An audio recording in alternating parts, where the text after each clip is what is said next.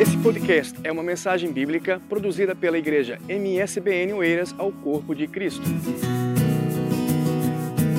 Só música Pai Senhor, amém? Vamos colocar de pé mais um pouco para a gente ler a palavra de Deus. Hoje eu quero falar com vocês um pouco sobre o poder de Deus. A gente vai falar um pouco sobre como nosso Deus é poderoso, é, como que a gente pode é, também receber desse poder de Deus que Ele deixou para gente. E como que a gente pode também é, influenciar as outras pessoas a também terem esse poder de Deus. Amém? Vamos ler lá em 2 Coríntios, no capítulo 13, versículo 4. 2 Coríntios 13, 4, que diz assim: porque ainda que tenha sido crucificado por fraqueza, vive, contudo, pelo poder de Deus. Aqui está falando de Jesus. E também porque nós também somos fracos nele, mas viveremos com ele pelo poder de Deus em vós. Agora eu quero ir para Lucas, no capítulo 10, versículo 19 e 20.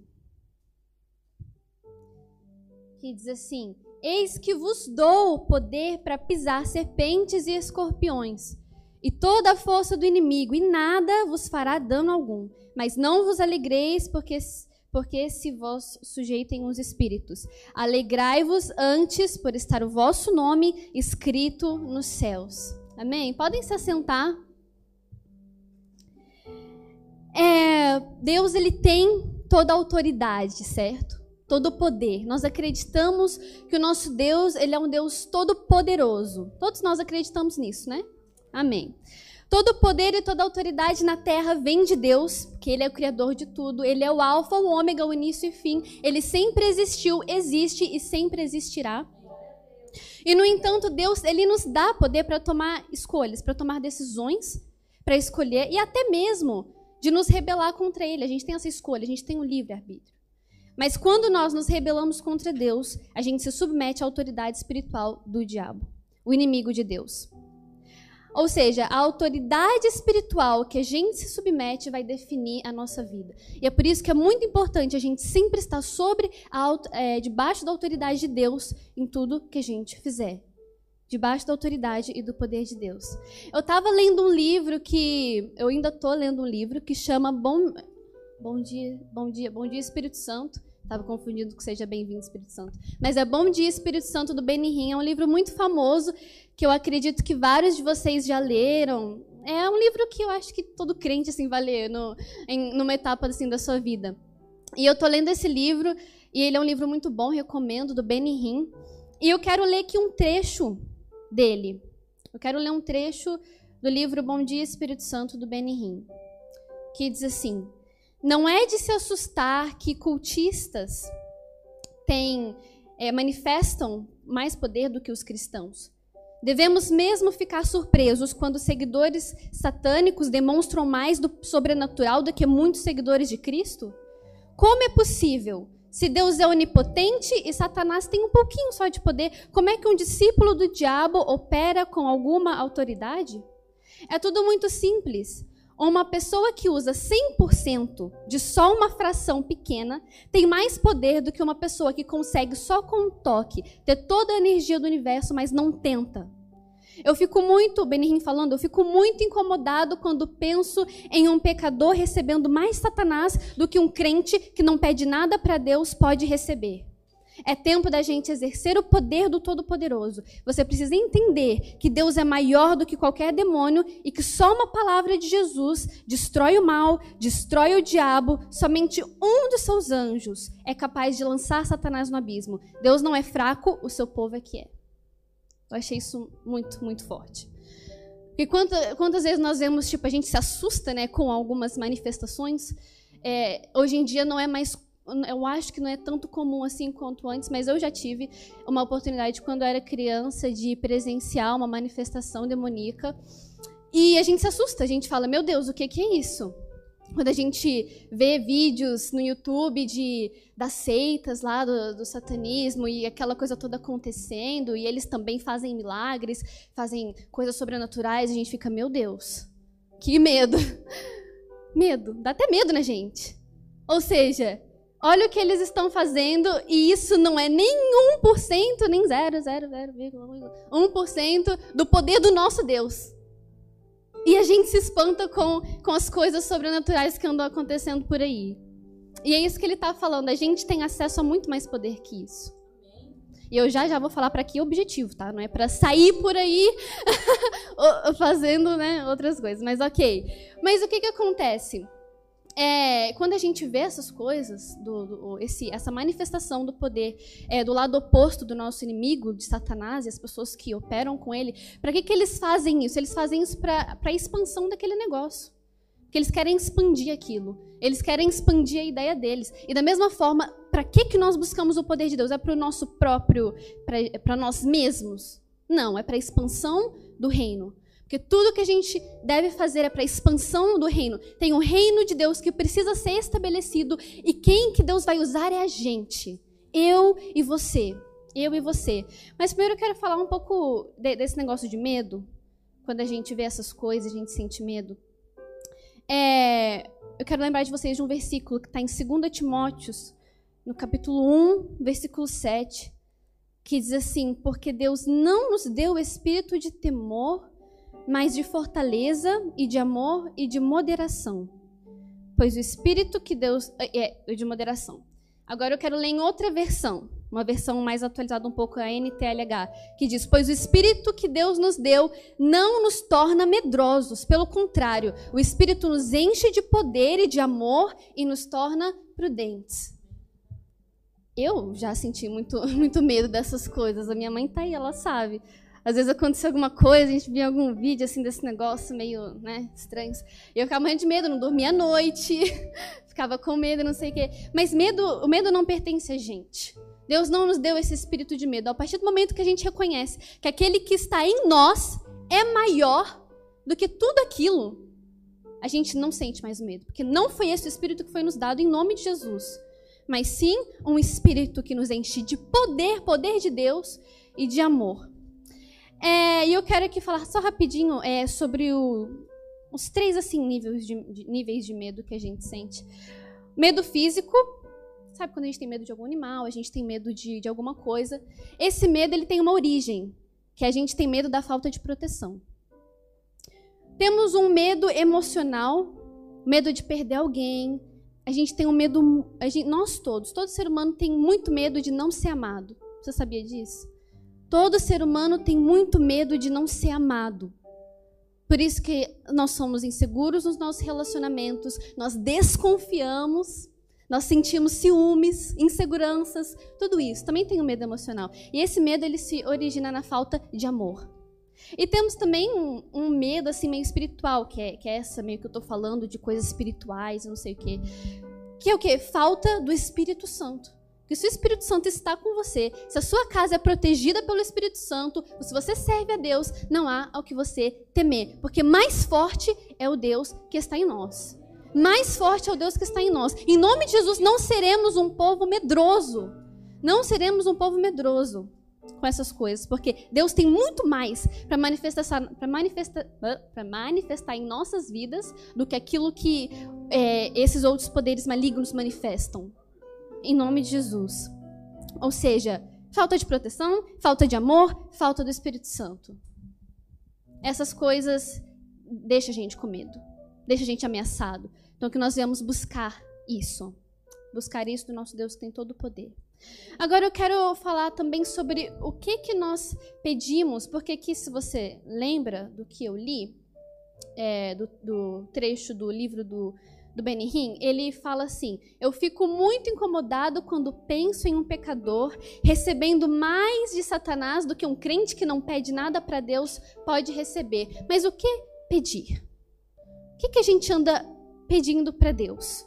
Será se a gente está mais preocupado de pedir poder de Deus, coisas sobrenaturais, ou pedir coisas, é, como é que se diz, um, materiais ou bênçãos? Porque tudo tem que ter um equilíbrio. Será se a gente só ora para Deus e pede, Deus, eu preciso disso, eu preciso daquilo, e essa é a sua oração? Será que oração para você quer dizer eu me ajoelhar, ou eu ficar, ou sentar, ou falar com Deus, mas sempre pedindo, sempre pedindo, Deus me abençoa, Deus abençoa fulano, Deus é, provê isso para minha vida, Deus pede, pede, pede, pede, pede, pede. Coisas materiais, isso não é errado, tá bom? Temos que pedir sim, Deus, na, na Bíblia diz que aquilo que a gente pede, Deus ele vai nos dar, ele tem poder para isso. Mas o problema é quando a gente só pede isso só pede isso, é de se preocupar quando as nossas orações são só petições, sem nem sequer uma declaração de amor para Deus. Sem nem sequer uma declaração de amor para Deus.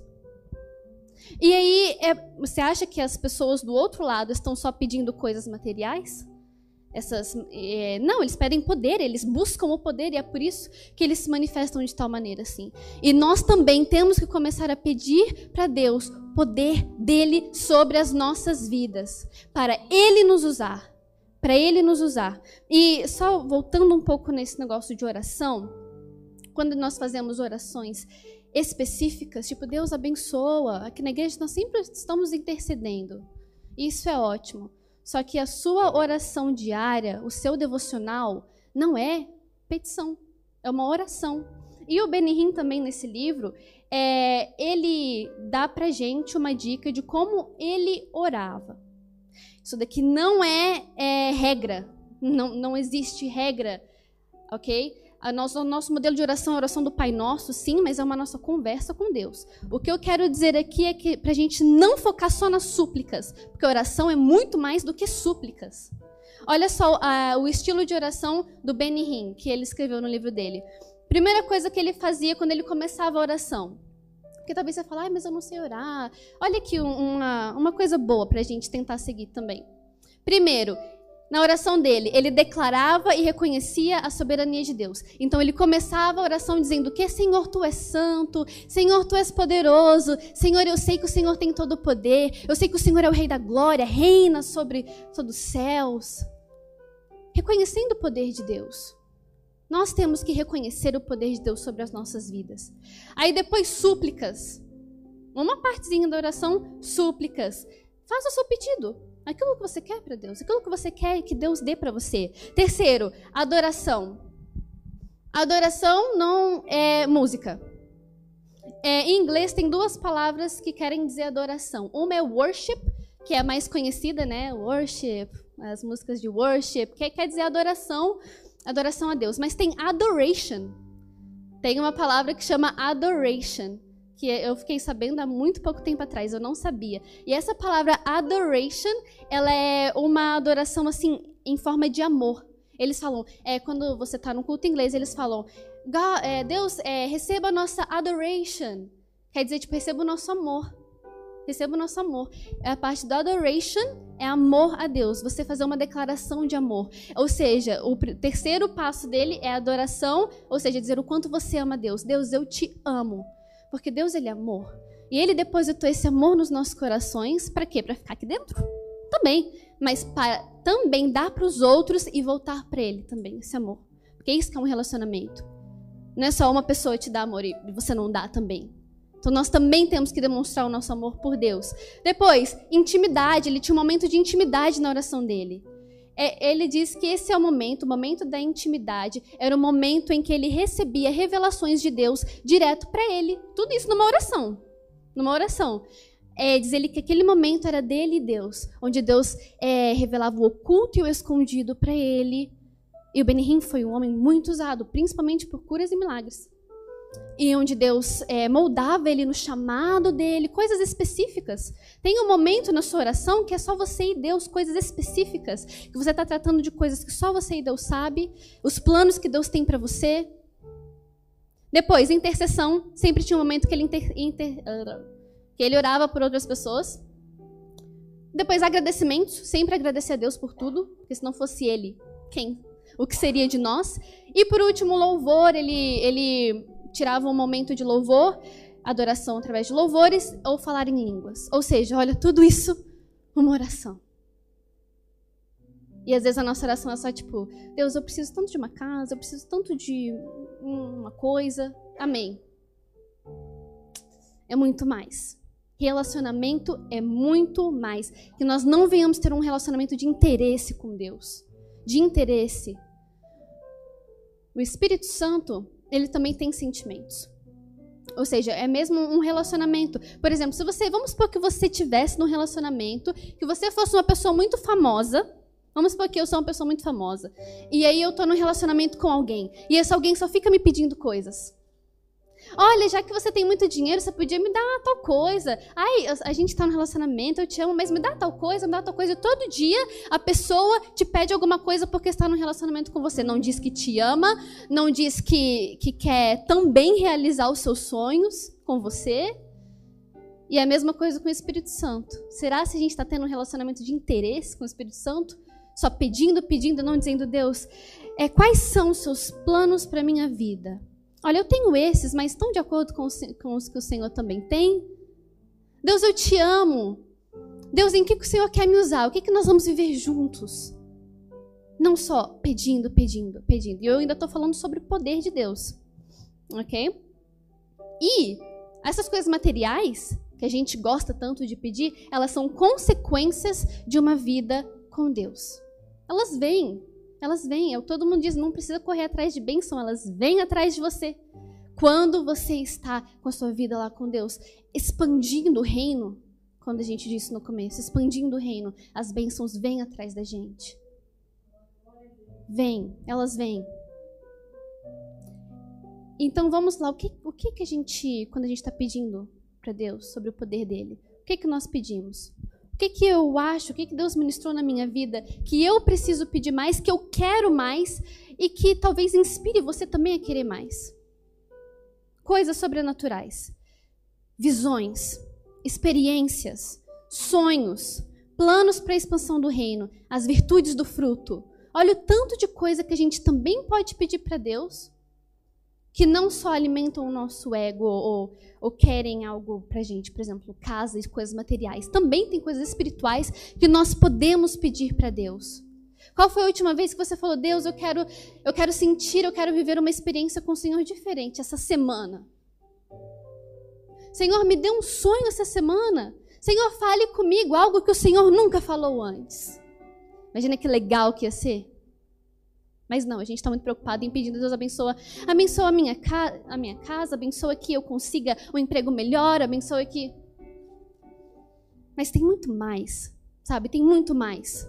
Deus tem muito mais poder para colocar nas nossas vidas, através de experiências com Ele, sobrenaturais, sim, de milagres acontecendo, sim eu ainda acredito que se a gente buscar, se a gente clamar por mais poder de Deus, vamos voltar a ver milagres acontecendo, vamos voltar a ver o poder de Deus sendo manifestado, mais da presença do Espírito Santo sendo manifestado na nossa igreja, na nossa vida, nos nossos cultos. Mas o que é que nós estamos pedindo? Ou será se estamos pedindo demais? E não também nos entregando para Ele. Deus, eu estou aqui eu estou aqui disponível para o Senhor. Não só quero pedir, eu não quero ficar pedindo muito, mas eu também quero me entregar para o Senhor, eu quero me dar para o Senhor. Também fazer o que o Senhor quer da minha vida. Deus, Ele quer te usar e para que essas coisas? Porque também Deus ele usa pessoas para abençoar outras pessoas. Ou seja, Deus pode te usar para abençoar a vida do seu irmão para operar milagres na vida de outra pessoa. Jesus nos deu essa autoridade. E para todos nós temos um propósito. Todos nós somos criados para algo. Será que a gente está esquecendo isso hoje em dia? Que a gente está tão distraído, tão distraído com o nosso trabalho, com os nossos estudos, com o nosso dia a dia, que a gente esquece que nós somos criados para um propósito muito maior do que o nosso trabalho, do que o que nós estamos vivendo. Tem aqui todo igual eu falei no começo, eu vou repetir, tem um reino que precisa ser estabelecido. E ele não vai ser estabelecido sozinho. Deus conta comigo e com você também. Amém? Eu quero ler com vocês Mateus 28, 19 ao 20.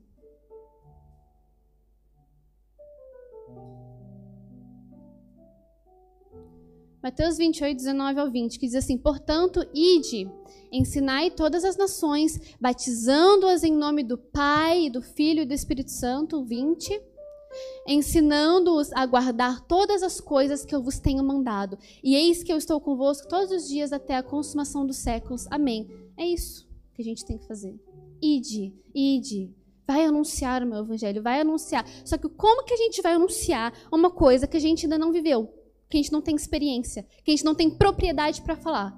Como que, você, como que você vai falar para alguém, Jesus pode transformar a sua vida, se você não sentir uma verdadeira transformação na sua? Como que você vai falar para alguém, Deus é amor, se você ainda não conseguiu receber um amor completo de Deus na sua vida? Temos que começar a buscar mais poder também para ter propriedade na hora de falar com as outras pessoas. Ou mostrar através da nossa vida mostrar através das nossas atitudes e expandir o reino. Expandir o reino. Deus, ele quer te usar como um vaso. Quem já ouviu isso que, que Deus quer te usar como um vaso? Quem já ouviu? Amém? Eu também já ouvi. E o que, que você pensa quando você imagina um vaso? Minha vida toda eu, né? Aquele vaso assim de barro e tal, que enche. É aquela analogia, né, que a gente usa no meio cristão, de nós sermos vasos nas mãos do oleiro, que é o Senhor. Mas sabia que eu, é, eu pensando esses dias, existe outro tipo de vaso, que são os nossos vasos sanguíneos. Um pouco de biologia. Vasos sanguíneos, né? É, como é que se diz? Levam o sangue do coração para os outros órgãos. Olha que interessante. Trazendo essa analogia também, como Deus nos usando como vasos, também imagine esse vaso sanguíneo. O que, que eles fazem? Eles, se eles pegam o sangue no coração e dão para os outros órgãos, certo? O coração é a fonte. É a fonte. Ou seja, o sangue aqui, vamos pensar comigo, vamos representar vida. Vida. Porque, né, sim, o nosso sangue correndo, a gente morre. Então, vamos, o sangue representa vida. Ou seja, como vasos também, não só de barro também, mas como também vasos sanguíneos que a gente venha todos os dias, é como se fosse orar, Jesus, me dá mais o teu poder, me dá mais, coloca a sua vida em mim, para a gente ficar cheio de vida, cheio do Espírito Santo, cheio de poder, para assim como um vaso sanguíneo a gente também é, depositar essa vida em outras pessoas, em outras pessoas. Porque assim não tem como. É a pessoa que você conversar, a pessoa que você é, tocar, a pessoa que você conversar e ficar com ela, ela também vai receber desse poder automaticamente. Será isso está acontecendo? Será que a gente está tão cheio de sangue, de vida, de poder, que aqueles que a gente toca, aqueles que a gente convive, aqueles que a gente vê, automaticamente também recebe daquilo que a gente tem? Que a gente só dá aquilo que a gente tem. O que, que nós estamos dando para as pessoas a quem nós convivemos? Será que também estamos dando desse poder de Deus? Estamos dando alegria? Estamos dando vida? O que a gente dá é o que está aqui dentro, o que está dentro da gente. É o que a gente passa para as outras pessoas. Então, que hoje a gente venha decidir, sabe, a ser também um vaso sanguíneo também de pegar é, na fonte, que a fonte é Deus. Deus me enche, me enche, me enche, para que eu venha transformar, é, com a tua ajuda, as vidas que estão à minha volta. Para que as pessoas que eu tocar venham receber do poder de Deus, venham ser curadas, venham ser libertas. Ou você ainda não acredita, ou você já não acredita mais nisso? Porque eu acredito com toda a minha fé, com toda a minha força, que isso pode acontecer através de nós. Não só de pastores ou que estão aqui na frente, não, você também.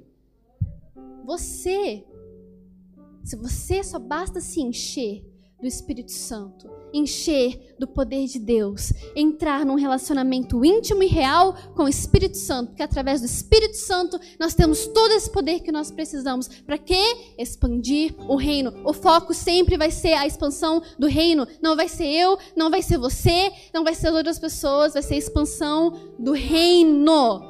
O reino de Deus, aquele reino que traz vida que traz o Espírito Santo como consolador, o amor, a paz. Tudo isso que o mundo precisa, tudo isso que nós precisamos está em Deus. Só que Deus tem os seus meios, Deus precisa dos seus meios e os meios que Deus vai usar somos nós. Somos nós. Amém? E é igual aquele versículo também que diz: busquem primeiro o reino de Deus e as demais coisas serão acrescentadas. Está dizendo busque primeiro. Primeiro é prioridade. Está falando para a gente de uma certa prioridade. Quais têm sido as tuas prioridades na sua vida? de todo o seu coração. Que isso não venha só entrar no ouvido e sair no outro, mas realmente quais têm sido as suas prioridades. Porque aquilo que você pede nas suas orações também revela muito sobre onde estão suas prioridades. Aquilo que você pede nas suas orações revela muito sobre aonde estão as suas prioridades. O que que você está pedindo nas suas orações? De novo, não é errado pedir coisas materiais. Não é, mas esse não pode ser o foco da sua oração, não pode ser o principal. Se você pedir, se você colocar como prioridade, Deus me dá mais o seu poder, eu quero expandir o seu reino, me use, revela para mim o teu chamado para minha vida. As demais coisas, igual eu disse, as bênçãos vão atrás de você. As demais coisas são acrescentadas na sua vida. Não busque as demais coisas primeiro. Vamos buscar o reino de Deus primeiro. Ainda mais nessas situações que a gente está vivendo, que não tem como negar aqui, que são coisas inexplicáveis que estão acontecendo. Corona, esses gafanhotos aí, enfim. Muitas coisas acontecendo no mundo e a gente tem que estar preparado. Porque a gente não sabe, né, o dia nem a hora que Jesus vai voltar. E vocês ainda acreditam que Jesus vai voltar, amém? Jesus vai voltar, essa é a nossa esperança. Essa é a nossa esperança. Mas eu não quero, eu não quero que chegue nesse momento e Jesus olhe pra gente e fale: Eu não vos conheço, porque vocês só me pediram coisas. Que terrível que seria isso. Eu não vos conheço porque vocês só me pediram coisas. Não. Que ele diga pra gente: Eu conheço vocês, porque eu compartilhei do meu poder com vocês. Eu conheço vocês, porque eu usei vocês para expandir o meu reino, não foi? Ah, vem pra cá, vamos nos alegrar juntos no céu. Em nome de Jesus. Em nome de Jesus, esse é o meu desejo.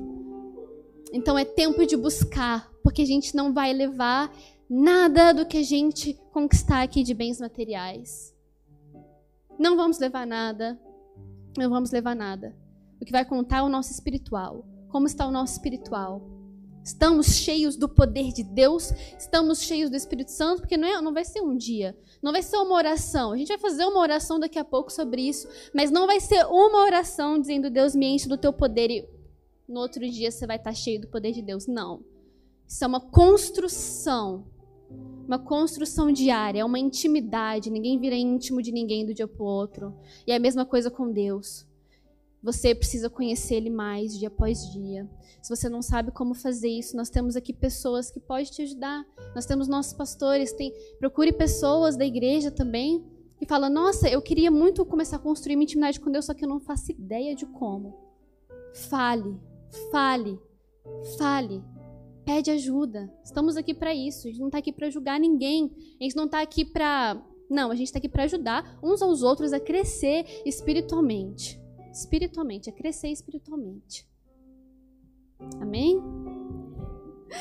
Se coloque de pé. Vamos.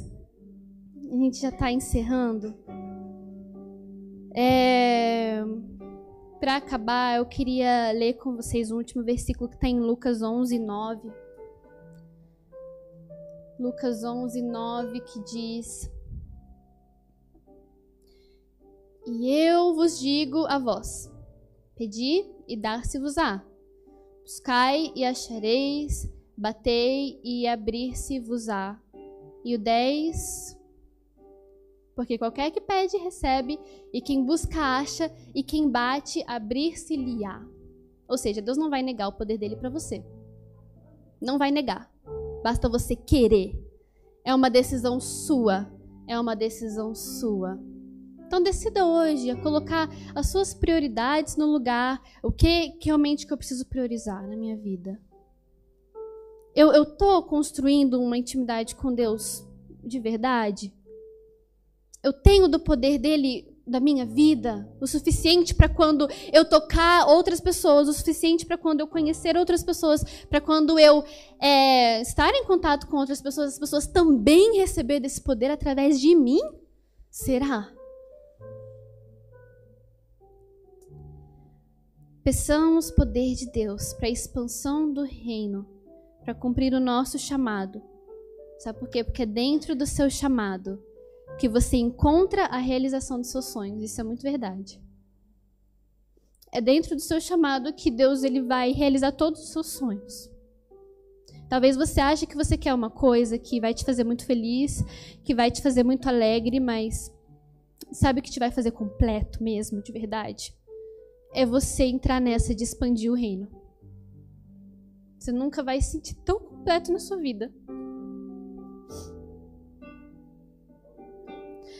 Nunca. Não tem nada nesse mundo que preenche um vazio que está em você, que um espaço que está em você de cumprir o seu chamado, de expandir o reino. Tantas coisas precisam ser feitas, tantas coisas precisam ser feitas, tantas pessoas precisam daquilo que há dentro de você que eu não tenho, que ninguém mais tem, que só você tem.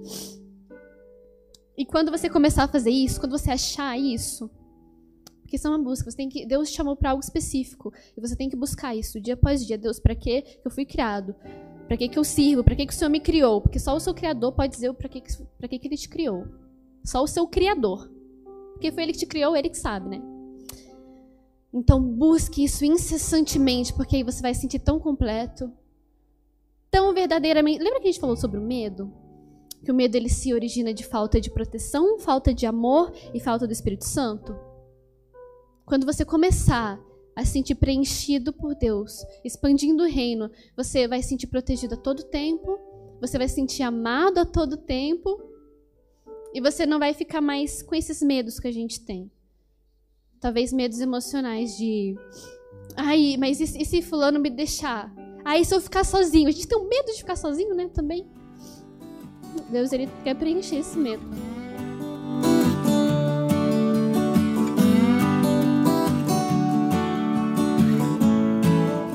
Esse foi mais um podcast, uma mensagem bíblica produzida pela igreja MSBN Oeiras ao Corpo de Cristo. Siga-nos nas redes sociais, Facebook e Instagram. Subscreva o nosso podcast e também o nosso canal no YouTube. Saiba mais em msbnportugal.com.